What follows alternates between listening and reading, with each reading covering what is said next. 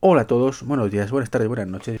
Hola a todos, buenos días, buenas tardes, buenas noches. Bienvenidos a este nuevo Trek 23 Undercover número 619. Estoy grabando el día 10 de enero del 2023. Sigo con mi racha de grabaciones. Bien, bien y van bien. Sé que todo el mundo está aplaudiendo lo mismo. Y quería hoy hablaros una vez más del CES. la verdad es que estoy muy pesado con eso, pero ya digo que, que es un CES que a mí particularmente me ha gustado. Y bueno, he leído un articulillo bastante interesante de Sakata Home que se titulaba Los gadgets más originales y sorprendentes de este CES 2023. De algunos de ellos ya os he hablado y otros pues sinceramente no y voy a hacerlo ahora. Y hay alguno más, pero que, eso, sinceramente no, merece la pena, porque es irrelevante, ¿no? Por ejemplo, las luces que ha sacado no sé qué marca ahora mismo. Esto de, de, de los LED típicos que tienen todos los youtubers, con formas raras, Nanolive, pues a mí sinceramente no me llama mucho la atención y por eso ni lo comentaré, ni lo he comentado previamente. Empezaré hablando pues de un frigorífico. Sí, lo sé, soy un plástico con los frigoríficos, ¿verdad? Concretamente el LG eh, Mod Up, que resulta que lo presentaron en la IFA de Berlín de hace unos meses, pero bueno, lo han vuelto a presentar en, Las Vegas. Es un frigorífico de eh, formato americano, por supuesto, como no podía ser de otra manera. Lamentablemente eso ya nos descarta al 80%, 90% de los españoles que tiene pues en las puertas con paneles LED, que podríamos pensar, son pantallas, como mola, ti como el Samsung es eh, Family Hub, bien, por fin. No, no, va a ser que no. Lo más moderno que tiene LG en eso es que pueda ver el interior de la nevera a través de un cristal. Mm, eso es lo que me parece un poquito la main table de todo esto, pero bueno. Pues nada, este, este frigorífico pues tiene paneles LED, cambia de color. Puedes elegir entre combinación de colores. Eh, tampoco muchos, tienen como nueve colores arriba y siete abajo o algo así. No sé si por evitar que puedas poner lo que tú quieras y que te quede muy feo, o porque son LED muy cutres, o por no complicar la vida a los usuarios, no lo sé.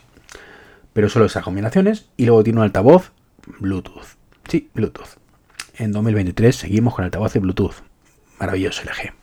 Último modelo. Ya solo por eso ya para mí no es un altavoz ni siquiera viable. O sea, no, no, no. No, no.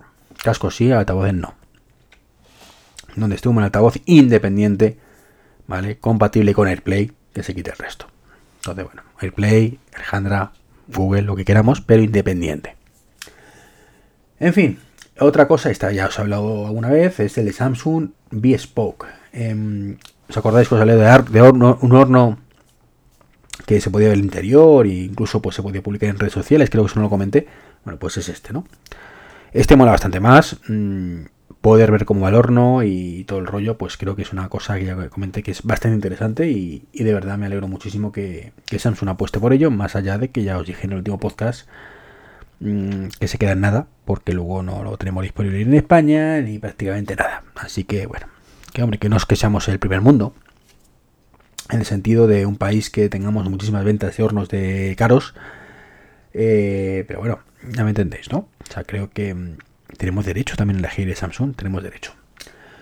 Eh, vuelvo al LG y ya saco una tele que a mí me ha molado. Me ha molado, es un, llaman LG Signature OLED M, que la verdad es que al principio la vi y no me llamó mucho la atención, pero ahora que investigo un poquito más me mola.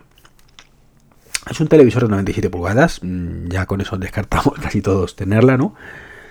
Eh, que es capaz de, de, dar una señal 4K y 120 Hz, ¿vale? Pero el mérito de todo esto es que sin cables por fin podremos tener una televisión sin cables, bueno, más allá del cable de alimentación, que eso de momento no lo quita nadie, y en un formato ultra fino. La, serie de Signature es súper finita, de verdad súper finita, parece un plástico que lo pones ahí, entonces lo puedes poner en cualquier lado. Y esta cajita, la cajita típica de todas las televisiones, donde realmente está la tele, no vamos el otro es el panel, ¿no? En una parte está el panel con, con los altavoces y en otro lado está lo que es la tele como tal que lleva todas las conexiones HDMI, el RC, la salida óptica, bla, bla, bla, bla, bla. Bueno, pues eso iría de forma inalámbrica a 120 Hz y 4K, capaz de emitir eso a través de, una señal inalámbrica hasta 10 metros de la televisión, con lo cual, pues genial. Yo la verdad es que tengo una Samsung Frame en despacho que he podido apañar y pasar los cables pues por detrás de la pared como es y, y queda genial. mi amigo Dani me, me ayudó a montar el chiringuito y, no me puedo quejar, pero sí os digo que, sinceramente, pues esto es muy mejor todavía lo que propone el ¿no? Y es directamente no, tener ese cable, ¿no? ¿Qué más? Pues también habla este artículo del Within Scan, el medidor este de, hacer pipí mm, por 500 euros de nada. Sinceramente, un precio, como dije ya, me parece demasiado elevado. Más otros 30 euros cada cierto tiempo y demás. Me parece muy elevado, mucho, pero bueno, para que realmente necesite estar al día, genial. Pero mm, con eso eliminamos a todos los que no necesitamos estar al día, por lo menos todavía, em, de, cómo está nuestra orina. Y, que por curiosidad nos gusta monitorizar todo esto. Y sinceramente, pues creo que gastarnos 500 euros por caprichillo de esto, pues no es muy razonable, ¿no? Otro artículo que yo sinceramente no lo había visto, se llama Motion Pillow. Es un artículo coreano es una almohada inteligente que detecta la calidad del sueño y ronquidos. Está ahí todo normal. Dices, bueno, pues qué necesidad de una cosa más que haga eso, ¿no? Cuando tenemos nuestros Apple Watch que detectan todo eso. O el de Google Nest Hub o un montón de dispositivos capaces de, detectar eso. Pero esto tiene el ingrediente añadido que puede hinchar. Tiene una especie de válvula que hincha la almohada o la desinfla para cuando roncamos mm, colocarla de forma que nuestro cuello esté mejor posicionado y con eso evitemos ese ronquido tan desagradable, ¿no? Así que genial, la verdad es que la página web es horrible, es horrible, es terrible. Ni siquiera se puede comprar, o sea, parece ahí como el CES que le dan premio innovación, tres años, lo que tú me quieras contar, pero mm, no he sido capaz de comprar una, ni ver el precio para decirlo ni nada, ¿no? Otra cosa que está curiosillo, un carrito de bebé el ELA Smart Stroller, así como suena, ¿no? Que tiene la curiosidad de que va solo. Mm, si no lleva el bebé dentro, pues puede ir en piloto automático y seguirnos, e ir por la calle y, demás, ¿no? Creo que si tiene niño, pues no.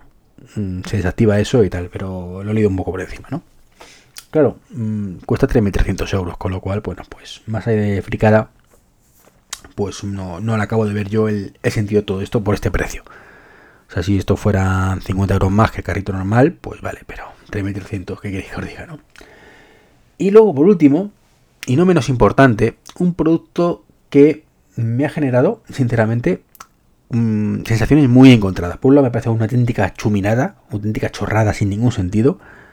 Eh, más digna de, de, un invento de una serie de televisión, en plan inventor loco, ¿vale? Que un producto real. Pero por otro lado, pues puede molar. Es tan absurdo que hasta puede molar, ¿no?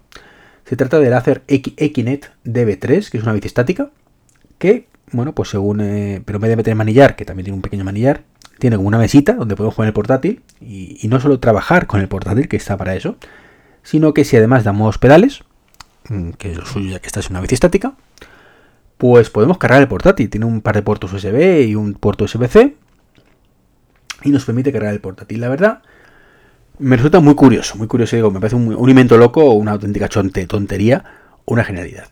Se calculan, calculan más o menos que eh, pues esto genera unos 75 vatios de potencia por cada un pedaleo normal de 60 revoluciones por minuto, ¿no? Eh, es un pedaleo que no es demasiado rápido, es simplemente pues eh, un pedaleo pues normal de estar relajado mientras estás trabajando, ¿no? claro, Mm, es un poco absurdo, ¿no? Ya digo que estás ahí, dale que te pega la bici mm, para hacer ejercicio. Pero bueno, pues ahorramos energía y demás. Em, sobre todo si te gusta el deporte, pues está, está como digo, muy chulo. El precio, pues mil, dólares, básicamente. Em, eh, a venta a partir de junio en Estados Unidos, en Europa, pues no lo sabemos.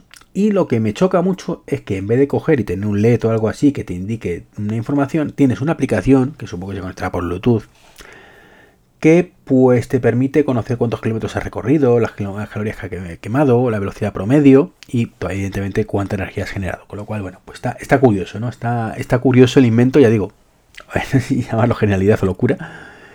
Em, si fuera de otra marca, yo creo que, estaría más tranquilo, pero siendo hacer, pues me, me da muy mal rollete, un mal rollete. Pero bueno, eh, está bien, está bien. O sea, eh, son mil, mil euro dólares. Quiero pensar que aquí serán mil euros. No, no subirá mucho más.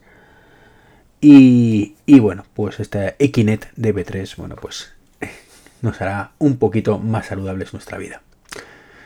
Y yo creo que con esto ya termino. Tampoco tengo mucho más que contaros. Otro podcast cortito, 10 minutillos, ahí a tope, bien después de, de la podcast este largo que grabé el domingo. Así que nada, con esto me despido. Un saludo y hasta el próximo podcast. Chao, chao.